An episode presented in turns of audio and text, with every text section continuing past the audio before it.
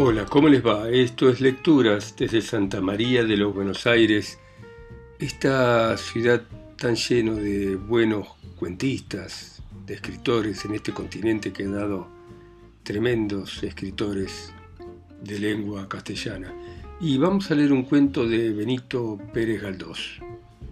Pérez Galdós nació en Canarias en 1843 y murió en Madrid en 1920 fue novelista, dramaturgo y llegó a ser propuesto para el Premio Nobel de Literatura en el año 1912. Entonces, de Galdós, vamos a leer La conjuración de las palabras. Érase un gran edificio llamado Diccionario de la Lengua Castellana, de tamaño tan colosal y fuera de medida que, al decir de los cronistas, ocupaba casi la cuarta parte de una mesa, de estas que, destinadas a varios usos, vemos en las casas de los hombres. Si hemos de creer a un viejo documento hallado en viejísimo pupitre, cuando ponían al tal edificio en el estante de su dueto, la tabla que lo sostenía amenazaba desplomarse, con detrimento de todo lo que había en ella. Formaban los dos anchos murallones de cartón, forrados en piel de becerro jaspeado, y en la fachada, que era también de cuero, se veía un ancho cartel con doradas letras que decían al mundo y a la posteridad el nombre y la significación de aquel gran monumento. Por dentro era mi laberinto tan maravilloso que ni el mismo de Creta se le igualara. Dividíanlo hasta 600 paredes de papel con sus números llamados páginas. Cada espacio estaba subdividido en tres corredores o crujías muy grandes, y en estas crujías se hallaban innumerables celdas, ocupadas por los 800 o 900 mil seres que en aquel vastísimo recinto tenían su habitación. Estos seres se llamaban palabras. Una mañana sintióse gran ruido de voces, puteadas, choque de armas, roce de vestidos, llamamientos y relinchos, como si un numeroso ejército se levantara y vistiese a toda prisa, apercibiéndose para una tremenda batalla. Y a la verdad, cosa de guerra debía de ser, porque a poco rato salieron todas o casi todas las palabras del diccionario con fuertes y relucientes armas, formando un escuadrón tan grande que no cupiera en la misma Biblioteca Nacional. Magnífico y sorprendente era el espectáculo que este ejército presentaba, según me dijo el testigo ocular que lo presenció todo desde un escondrijo inmediato, el cual testigo ocular era el viejísimo Flos Santorum, forrado en pergamino, que en el propio estante se hallaba a la sazón. Avanzó la comitiva hasta que estuvieron todas las palabras fuera del edificio. Trataré de describir el orden y aparato de aquel ejército, siguiendo fielmente la veraz, escrupulosa y auténtica narración de mi amigo el Flos Sanctorum. Delante marchaban unos heraldos llamados artículos, vestidos con magníficas dalmáticas y cotas de finísimo acero. No llevaban armas, y sí los escudos de sus señores los sustantivos, que venían un poco más atrás. Estos en número casi infinito eran tan vistosos y gallardos que daba gozo verlos, unos llevaban resplandecientes armas del más puro metal y cascos en cuya cimera ondeaban plumas y festones. Otros vestían origas de cuero finísimo, recamadas de oro y plata. Otros cubrían sus cuerpos con luengos trajes talares a modo de senadores venecianos. Aquellos montaban poderosos potros ricamente enjaezados y otros iban a pie. Algunos parecían menos ricos y lujosos que los demás, y aún puede asegurarse que había bastantes pobremente vestidos, si bien estos eran poco vistos porque el brillo y elegancia de los otros como que les ocultaba y oscurecía. Junto a los sustantivos marchaban los pronombres, que iban a pie y adelante, llevando la brida de los caballos o detrás, sosteniendo la cola del vestido de sus amos, ya guiándoles a guisa de lazarillos ya dándoles el brazo para sostén de sus flacos cuerpos, porque, se ha dicho de paso, también había sustantivos muy valetudinarios y decrépitos, y algunos parecían próximos a morir. También se veían no pocos pronombres representando a sus amos, que se quedaron en cama por enfermos o perezosos, y estos pronombres formaban en la línea de los sustantivos como si de tales hubieran categoría. No es necesario decir que los había de ambos sexos, y las damas cabalgaban con igual donaire que los hombres y aún esgrimían las armas con tanto desenfado como ellos. Detrás venían los adjetivos, todos a pie, y eran como servidores o satélites de los sustantivos porque formaban al lado de ellos atendiendo a sus órdenes para obedecerlas. Era cosa sabida que ningún caballero sustantivo podía hacer cosa derecha sin el auxilio de un buen escudero de la honrada familia de los adjetivos. Pero estos, a pesar de la fuerza y significación que prestaban a sus amos, no valían solos ni un ardite y se aniquilaban completamente en cuanto quedaban solos. Eran brillantes y caprichosos sus adornos y trajes, de colores vivos y formas muy determinadas, y era de notar que cuando se acercaban al amo, éste tomaba el color y la forma de aquellos, quedando transformado al exterior, aunque en esencia el mismo. Como a diez varas de distancia venían los verbos, que eran unos señores de lo más extraño y maravilloso que puede concebir la fantasía. No es posible decir su sexo, ni medir su estatura, ni pintar sus facciones, ni contar su edad, ni describirlos con precisión y exactitud. Basta saber que se movían mucho y a todos lados, y tan pronto iban hacia atrás como hacia adelante, y se juntaban dos para andar emparejados. Lo cierto del caso, según me aseguró el Flo Sanctorum, es que sin los tales personajes no se hacía cosa a derecha de aquella república. Y si bien los sustantivos eran muy útiles, no podían hacer nada por sí y eran como instrumentos ciegos cuando algún señor verbo no los dirigía. Tras estos venían los adverbios, que tenían cataduras de pinches de cocina, como que su oficio era prepararles la comida a los verbos y servirles en todo. Es fama que eran parientes los adjetivos, como lo acreditaban viejísimos pergaminos genealógicos, y aún había adjetivos que desempeñaban en comisión la plaza de adverbios, para lo cual bastaba ponerles una cola o falda que decía mente. Las preposiciones eran enanas, y más, que personas parecían cosas, moviéndose iban junto a los sustantivos para llevar recado a algún verbo o viceversa. Las conjunciones andaban por todos lados metiendo bulla, y una de ellas especialmente, llamada que, era el mismo enemigo y a todos los tenía revueltos y alborotados, porque indisponía a un señor sustantivo con un señor verbo, y a veces trastornaba lo que éste decía, variando completamente el sentido. Detrás de todos marchaban las interjecciones, que no tenían cuerpo, sino tan solo cabeza con gran boca siempre abierta. No se metían con nadie, y se manejaban solas, que, aunque pocas en número, es fama que sabían hacerse valer. De estas palabras algunas eran nobilísimas y llevaban en sus escudos delicadas empresas, por donde se venía en conocimiento de su abolengo latino o árabe. Otras, sin alcurnia antigua de que van a gloriarse, eran nuevecillas, plebeyas o de poco más o menos.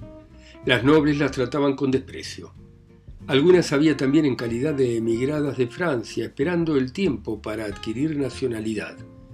Otras, en cambio, indígenas hasta la pared enfrente, se caían de puro viejas y yacían arrinconadas, aunque las demás guardaran consideración a sus arrugas. Y las había tan petulantes y presumidas que despreciaban a las demás mirándolas enfáticamente.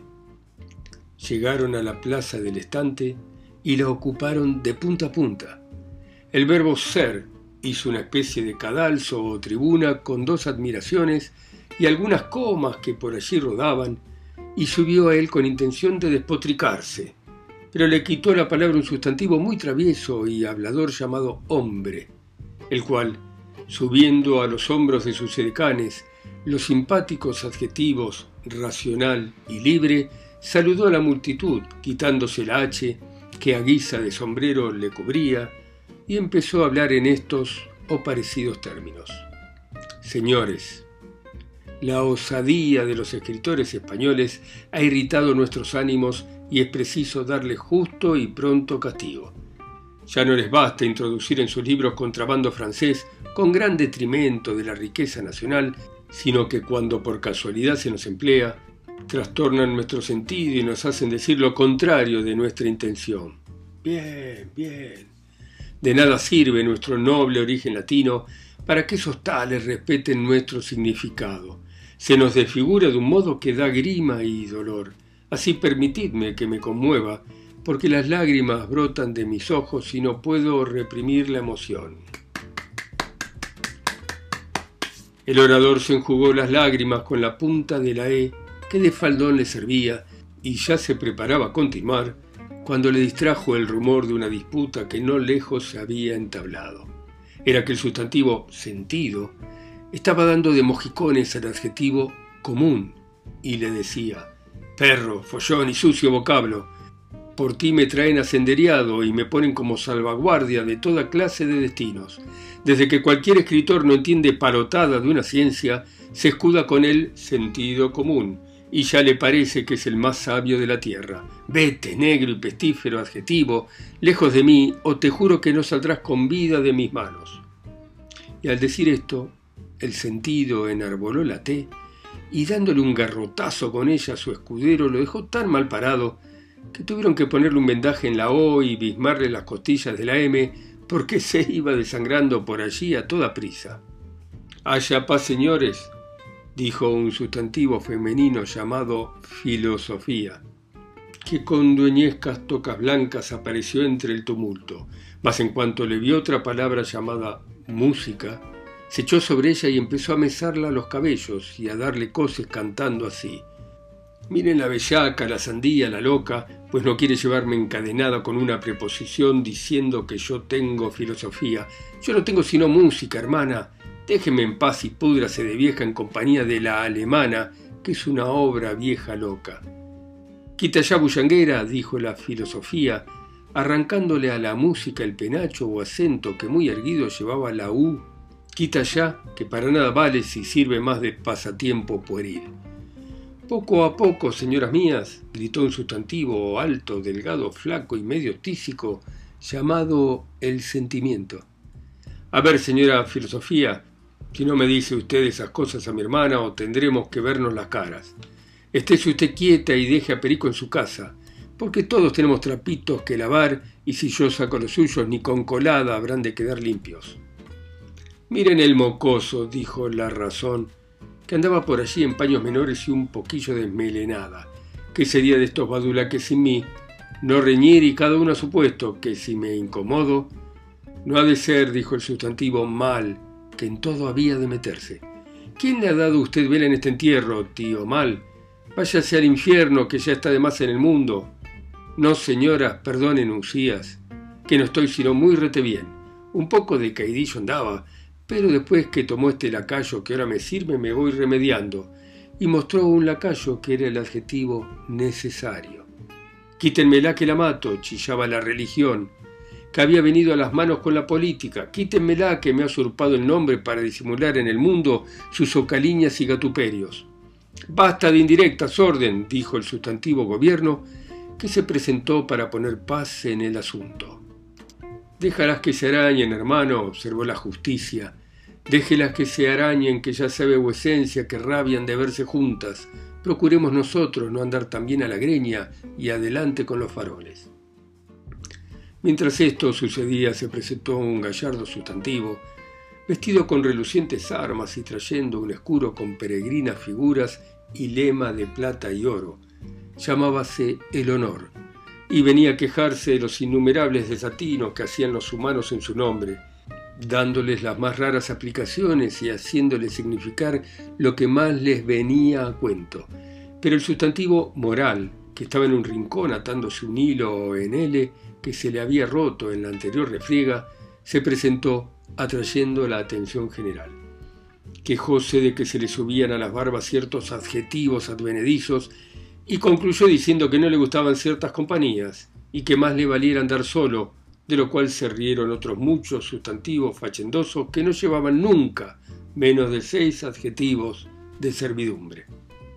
Entre tanto la Inquisición, una viejecilla que no se podía tener, estaba pesando fuego a una hoguera que había hecho con interrogantes gastados. palos de té y paréntesis rotos, en la cual hoguera dicen que quería quemar a la libertad, que andaba dando zancajos por ahí con muchísima gracia y desenvoltura.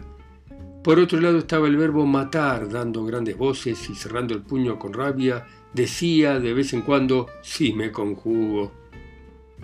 Oyendo lo cual, el sustantivo paz acudió corriendo tan a prisa que tropezó con la interrogación con que venía calzada y cayó cuán larga era dando un gran batacazo.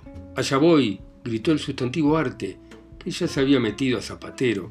Allá voy a componer este zapato, que es cosa de mi incumbencia.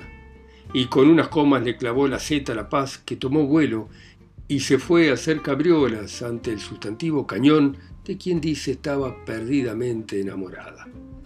No pudiendo ni el verbo ser, ni el sustantivo hombre, ni el adjetivo racional poner en orden a aquella gente, y comprendiendo que de aquella manera iban a ser vencidos en la desigual batalla que con los escritores españoles tendrían que emprender, resolvieron volverse a su casa, dieron orden de que cada cual entrara en su celda y así se cumplió, costando gran trabajo encerrar algunas camorritas que se empeñaban en alborotar y hacer el coco.